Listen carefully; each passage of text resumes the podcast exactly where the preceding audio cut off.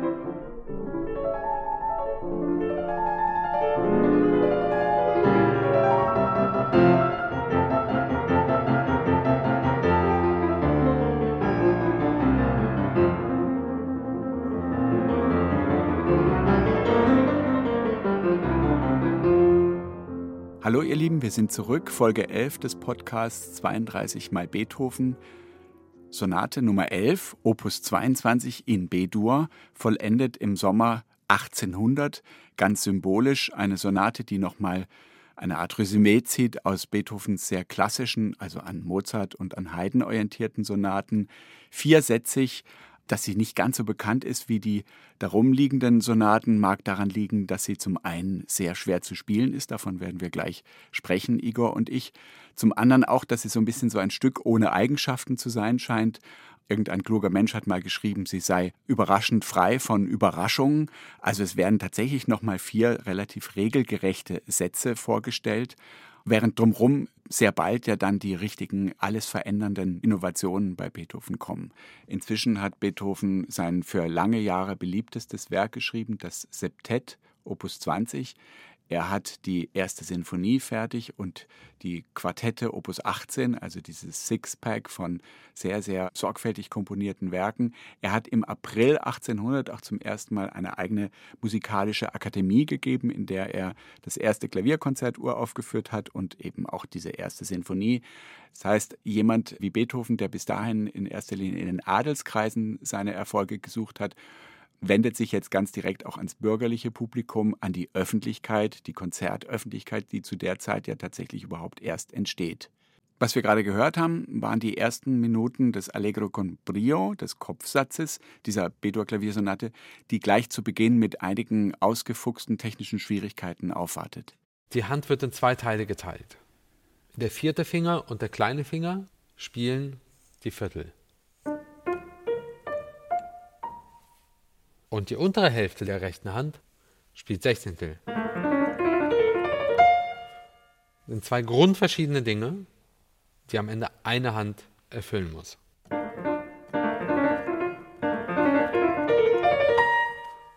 Und es ist widerlich. Das zu beschreiben jetzt ohne kleine Videokamera ist sehr, sehr schwer, aber es ist widerwärtig schwer zu spielen.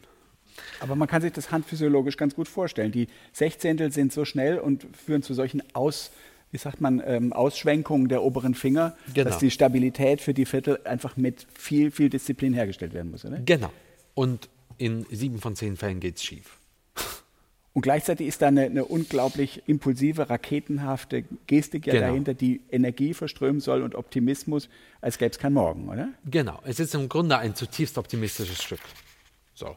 Es hat so was Bäuerliches, es gibt so Momente von einer Art, ja, ich will nicht sagen Bierzeltcharakter, aber es gibt schon so kleine bäuerliche Gesangsmomente.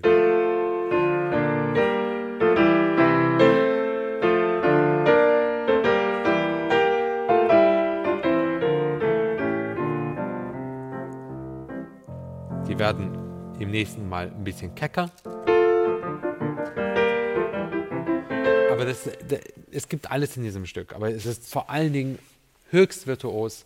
Es ist beinahe etüdenhaft geschrieben, natürlich in der, in der aller, allerhöchsten Kunstfertigkeit.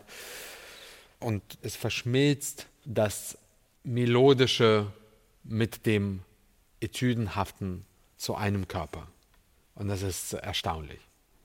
Dahinter steckt ja so ein bisschen der Gedanke in der Klassik, dass es die Substanz gibt, die Ideen, die reinen Setzungen und Umspielungen, also sozusagen Passagenwerk, Beiwerk, was dazu diene, den Virtuosen ins beste Licht zu setzen. Das ist hier voneinander nicht zu trennen, denn Beethoven ist selbst der Virtuose genau. und er ist der Komponist. Also bei Mozart nehmen wir die Sonata Facile, beginnt melodisch. Und jetzt zeigen wir mal, was wir können.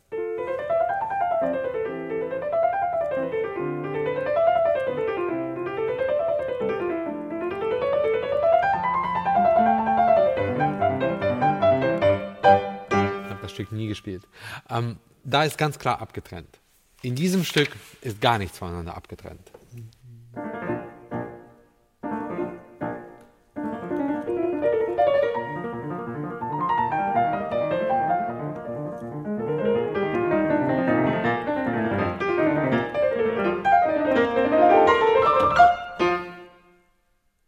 Eröffnung, erster Satz.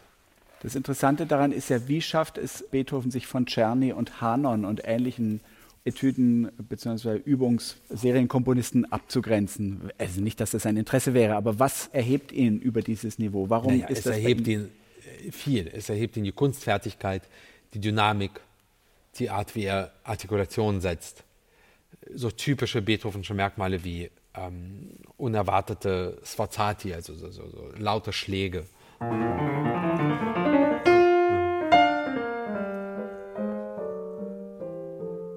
die Zusammenstellung von eigentlich unvereinbar, unvereinbarem Material. Und jetzt wird es wieder geisterhaft. Verwirrung. Etüde.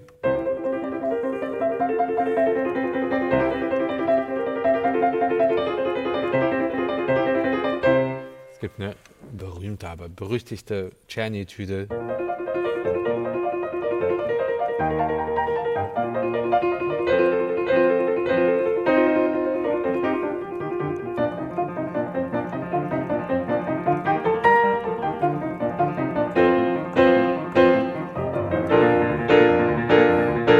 Ebenfalls in B-Dur und natürlich frappierende Ähnlichkeit mit, mit,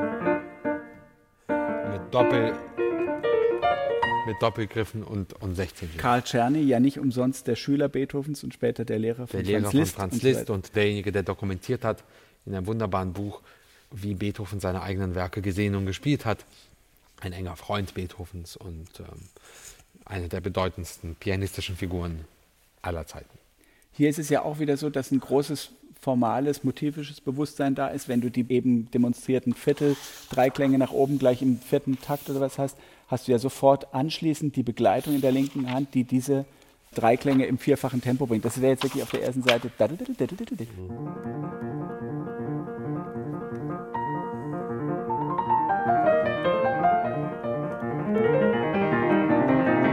Es ist eigentlich nicht besonders originell. Das ist ja das, das vierfach beschleunigte genau. von dem im Grunde. Genau. Und darüber eine schönste Melodie.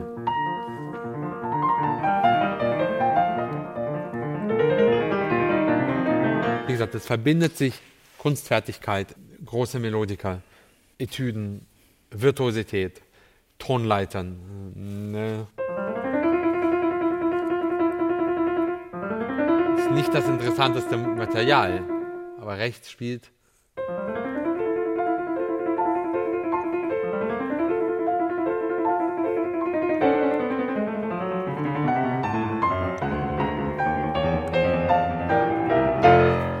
das eben gespielte Thema in der rechten Hand ist ja, ja eigentlich die Vorwegnahme des zweiten Themas. Genau. Vielleicht kannst du diese Korrespondenz auch mal sagen. Wir machen das jetzt vielleicht nur deswegen so demonstrativ, damit man merkt, dieses virtuose ja. Stück ist unheimlich tektonisch gedacht.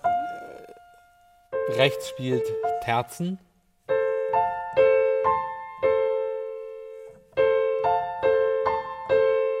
Was und das zweite Thema wird dann genau das.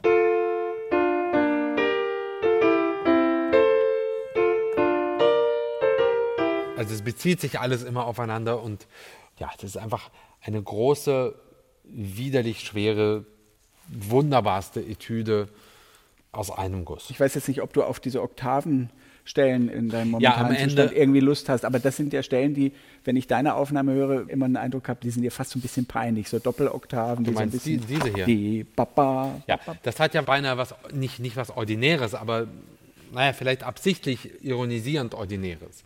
Nicht wahr? Es verbindet sich eine Stelle, es wird ganz dunkel. Wir erinnern uns an die Pathetik. Das ist dieselbe Art des orchestralen Schreibens. Links Tremolo. Tremolo, Pauke. Rechts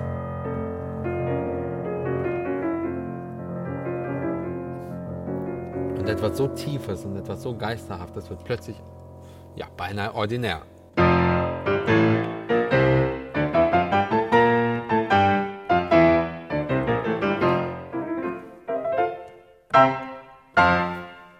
Einfachste Harmonik. Wo der Musikkritiker schreiben würde, der Pianist zeigt Pranke, oder? Ja. So. Die ganz, ganz, ganz, ganz gelangweilten Musikkritiker würden das schreiben, ja. Jetzt kommt hier eine Durchführung, die ist unglaublich lang, die allerdings auch genau auf dieses Motiv ziemlich ja. häufig Bezug nimmt. Und ja. dann gerät die in ein sehr, sehr großes Schweifen, wo es wirklich durch die Harmonien geht, viel verminderte Harmonien. Magst du das ein bisschen zeigen? Also die Musik nimmt sich viel Zeit, hat aber offensichtlich auch große Spannungen auszugleichen, die ja vorher. Also wir beginnen mit dem Eröffnungsmotiv, aber das Eröffnungsmotiv hatte immer es waren immer zwei. Diesmal ist es nur einer. Diesmal sprechen rechts und links miteinander. Jetzt wird es wieder ordinär.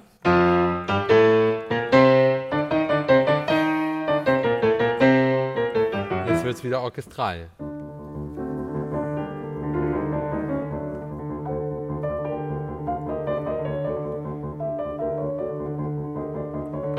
Und jetzt beginnt, wie kann man das sagen, sozusagen dialogisches Prinzip zwischen dem Motiv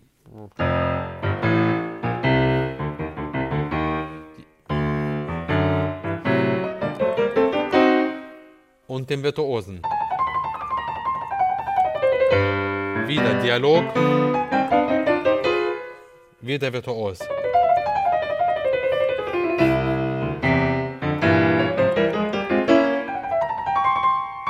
Und jetzt, wir erinnern uns, es gab am Beginn diese Situation, links macht das, rechts spielt lange Melodien. Diesmal dreht sich das um, ein bisschen mehr advanced, aber es dreht sich um. Links spielt langgezogene Töne.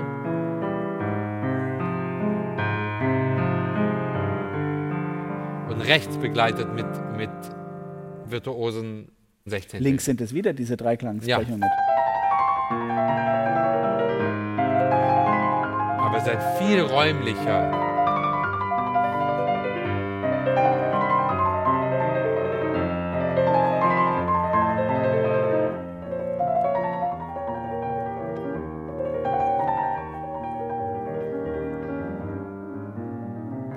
Dem kurzen Motiv, aus dem sehr scharfen Motiv,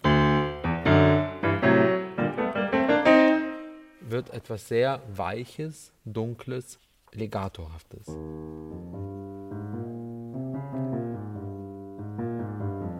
Begleitet von wieder denselben virtuosen Sechzehnteln.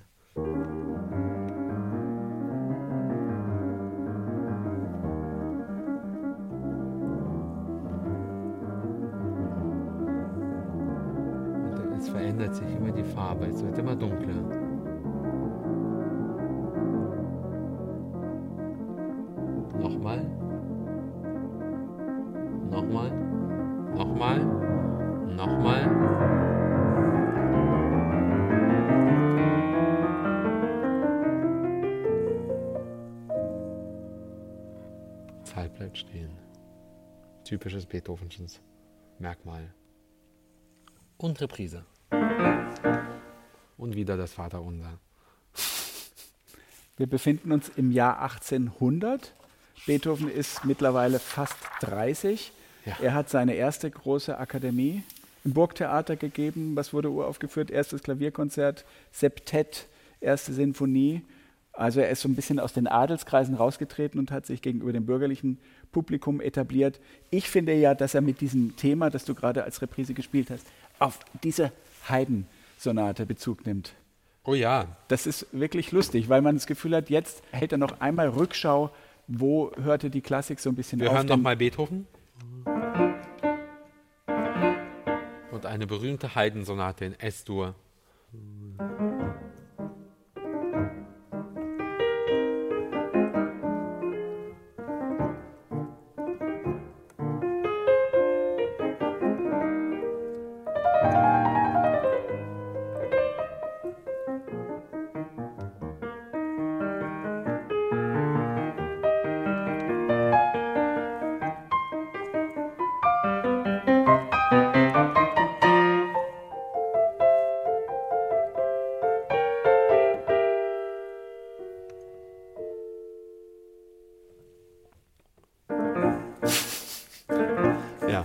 Ist lustig, es gibt da ein bisschen eine Substanzgemeinschaft, aber sobald man zu hören beginnt, hat sich die Szenerie trotzdem komplett verändert, absolut oder? verändert, ja. Man hat ja viel darüber nachgedacht, warum diese Beethoven-Sonate Opus 22 so gestaltet ist, wie sie ist. Denn danach kommen die ganzen experimentellen Stücke, wo dann eigentlich kein Stein mehr so richtig auf dem anderen bleibt, keine Sonatensätze mehr oder komplett freie Folgen, also Sonate quasi una fantasia. Dazu zählt dann auch die Mondscheinsonate. Hier jetzt just im Jahr 1800 hat er noch einmal so ein richtig klassizistisches, viersätziges Werk, was auch den Pianisten im sonnigsten Glanz erscheinen lässt. So Bedur ist Wenn ja er auch es so ein, kann. Bedur ist doch auch immer so eine richtige Mozart-Klavierkonzerte, Tonart, eine bläserfreundliche Tonart, Ja. einfach eine, die, die Freiluft und Heiterkeit eigentlich Nein, das ist ein richtiges Performerstück. Bei Beethoven in Klaviersonaten kommt ja B-Dur irgendwann nochmal, da sieht es dann ja nochmal ein bisschen anders aus. ja, ja, das ist dann weniger schwer, das ist dann nur noch die kleine Hammerklaviersonate. Die kleine genau. Hammerklaviersonate Genau. Opus 106. Die sogenannte Genau. Sonate, un petit Sonate à Hammerklavier. Igor spricht hier von der großen Sonate für das Hammerklavier, wie Beethoven selbst sein Opus 106, seine 29. ebenfalls in B-Dur stehende Klaviersonate betitelt hat. Diese Sonate ist nicht nur bei weitem die längste, die überhaupt seinerzeit für das Klavier komponiert wurde, sie steckt auch voller fast unüberwindlicher manueller Schwierigkeiten. Erst Franz Liszt hat sie live in Konzerten dargeboten. Ein echter Prüfstein für jeden großen Pianisten, vor allen Dingen, wenn es um die Tempi geht, die metronommäßig da vorgeschrieben sind. Insofern also rein ironische Bezugnahme auf eine ebenfalls in B-Dur stehende Sonate. Womit wir fortfahren, das ist der herrliche zweite Satz, Adagio con molte espressione, also langsam mit sehr viel Ausdruck. Ungewöhnlich ist die Satzart für Beethoven, denn man hat hier eine wirklich sehr sangliche Oberstimmenmelodie von repetierten Akkorden begleitet. Wenn man so will, ein relativ konventionelles Gesicht für einen sehr lyrischen, sehr singenden, langsamen Satz. Hier ist alles ganz trennscharf. Ja? Links ist einfach nur harmonische Begleitung und alles, was melodisch wichtig ist, passiert rechts.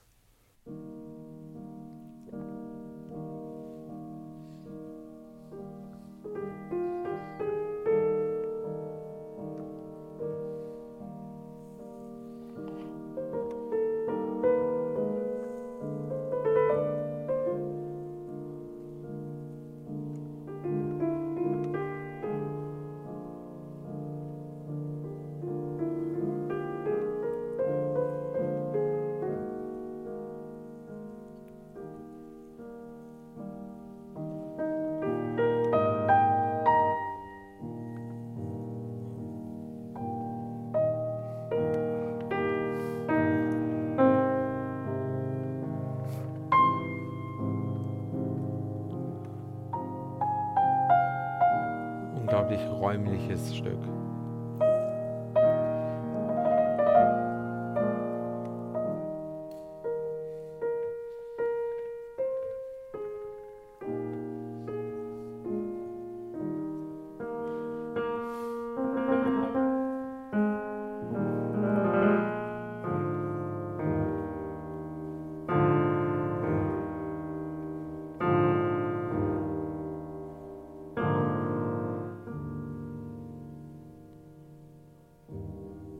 Man glaubt, die Melodie ist zu Ende, nein, sie geht unendlich lang weiter.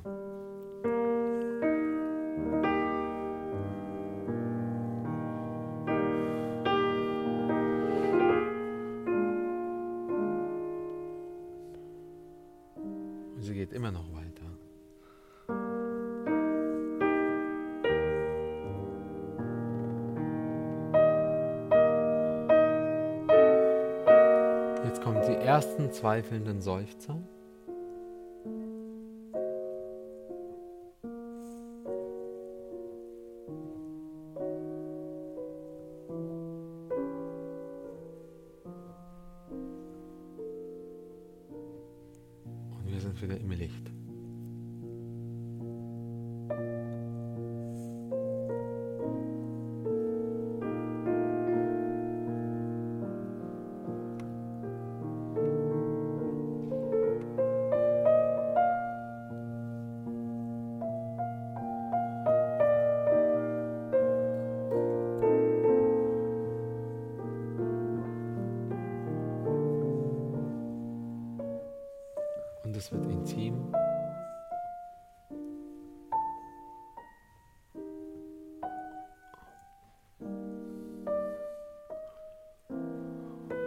Es wird plötzlich fast barock, reich verziert.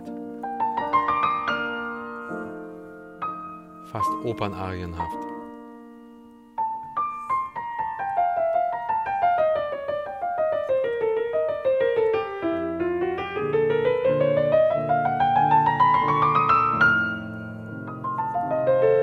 Und im Grunde ist es noch immer eine einzige Melodie.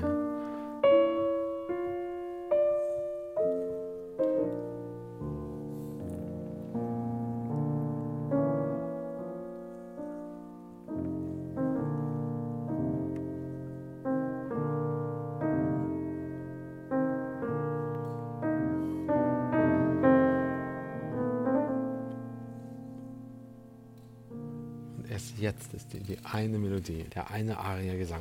Jetzt ist er zu Ende. Ab jetzt beginnt was Neues. Das ist der 30. Takt und es ist quasi in einem dreiteiligen Satz der erste Teil, der Ja. in, in sich keine Nähte hat im Grunde Keine genommen, Nähte. Was ja für einen so kleingliedrig gestaltenden Allegro-Komponisten wie Beethoven umso Um- überraschender ist. Umso überraschender ist, ja. Also als hätte er Bellini Konkurrenz machen wollen Genau. oder irgendwelchen Genau. äh, Arienkomponisten. Der Satz ist sehr lang, es kommt dann eine richtige Durchführung Ja. und nochmal eine Reprise, also richtig dreiteilig. Und diese Statik, die er sich erlaubt, das ist so ein bisschen was, was Ungewöhnliches eigentlich Sehr zu dieser Zeit ungewöhnlich. in Beethovens Sätzen. Er er ist einfach architektonisch nicht besonders frei, aber er ist einfach meditativ und selten wunderschön. Sprechen wir von Scherzo? Vom Menuetto natürlich, Entschuldigung. Das ist ja jetzt wirklich ein Satz, der ein bisschen Richtung Mozart zurückzuschauen scheint. Ja, und dann zu Robert Schumann springt. Magst du es vorführen?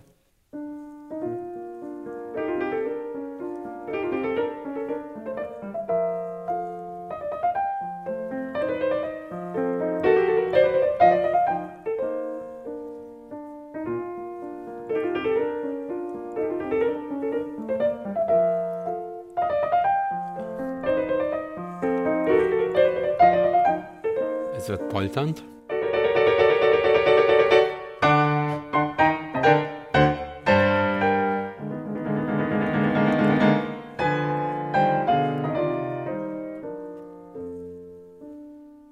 Und so weiter. Eigentlich beinahe harmlos.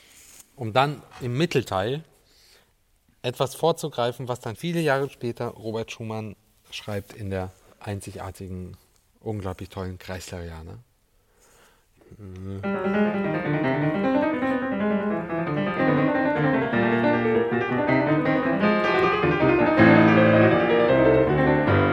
Aber das Motiv ist klar.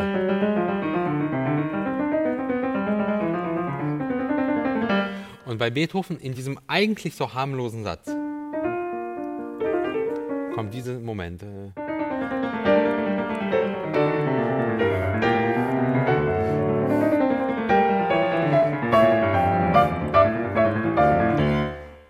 Eigentlich beinahe schon Kreislerianer Charakter, viele Jahre vorher.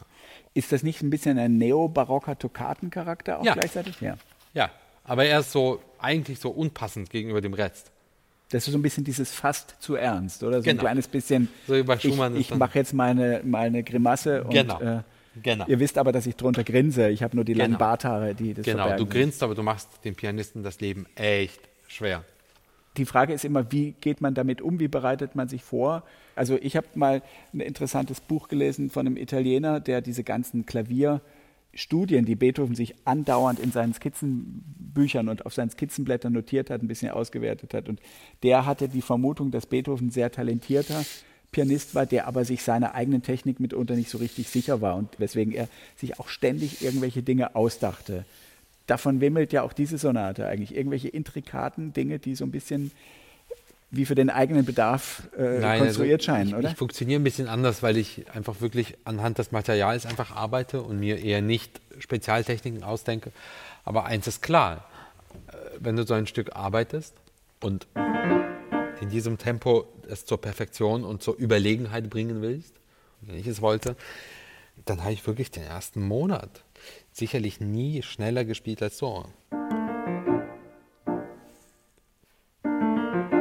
Mein Lehrer Kämmerling hat immer dieses Bild verwendet, dass er gesagt hat, es werden so, so Stempelabdrücke im Hirn hinterlegt. Und wenn du einen falschen Stempel hinterlegst, dann merkt sich das Hirn das. Und dann hast du eine falsche Information da drin. Und dann dauert es sehr lange, bis du sie wieder rausbekommst. Deswegen ist es sehr wichtig, von Beginn an sehr klar darüber zu sein, was steht im Text, wie machst du das, wie bewegt sich die Hand. Umso schneller kannst du dann anfangen, im Tempo zu spielen, umso schneller kommst du ans Ziel, wenn du von Beginn an sehr aufmerksam und sehr genau arbeitest. Und das sind auch nicht schneller als das.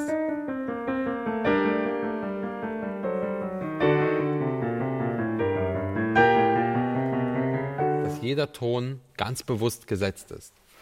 Und die meisten Pianisten könnten das innerhalb von wenigen Tagen im Tempo spielen, aber das ist halt echt nicht Sinn der Sache, weil am Ende verpasst man unglaublich viel, unglaublich wichtiges Material. Und jetzt, wo ich unterrichte, merke ich das auch von außen, wie, wie häufig Leute sich selbst quasi überholen.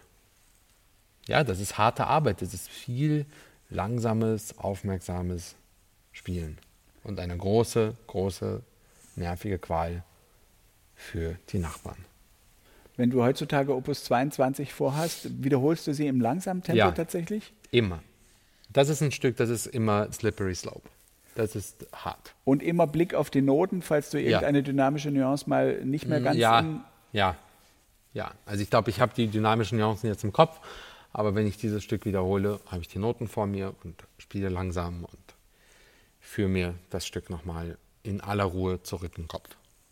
Hast du ab und zu noch Leute so in, in Mentorenart, die mal sagen würden, hm, hier Klar. Tempo, hier Dynamik, kennst Klar. du Quelle X, kennst du Ja, mein Lehrer Matti in New York jetzt und so weiter, das sind schon Vertrauenspersonen, zu denen ich dann hingehe und diese Stücke spiele, absolut. Matti, das ist Matti Rekaljo, der 1954 geborene finnische Pianist, der ab 2005 an der Hochschule in Hannover unterrichtet hat und einer von Igors wichtigen Lehrern wurde.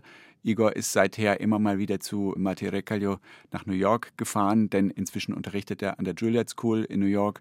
Zwischendurch hat er auch immer wieder Phasen in Hannover gehabt, aber diese Begegnungen zwischen den beiden sehr informell finden jeweils in New York statt. Wir haben zum Schluss unserer Auseinandersetzung mit Opus 22 natürlich auch noch über den vierten Satz gesprochen, das Rondo Allegretto. Davon jetzt noch einige Takte.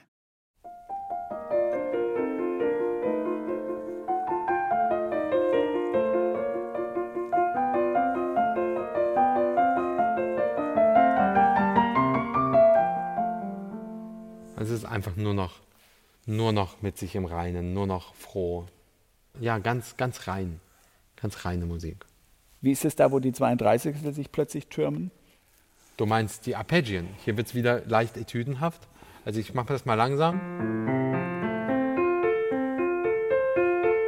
Also es gibt äh, ja sogenannte Arpeggien, vier Töne. Ähm, und hier wird wieder, hier wird Etüde zur hohen Kunst.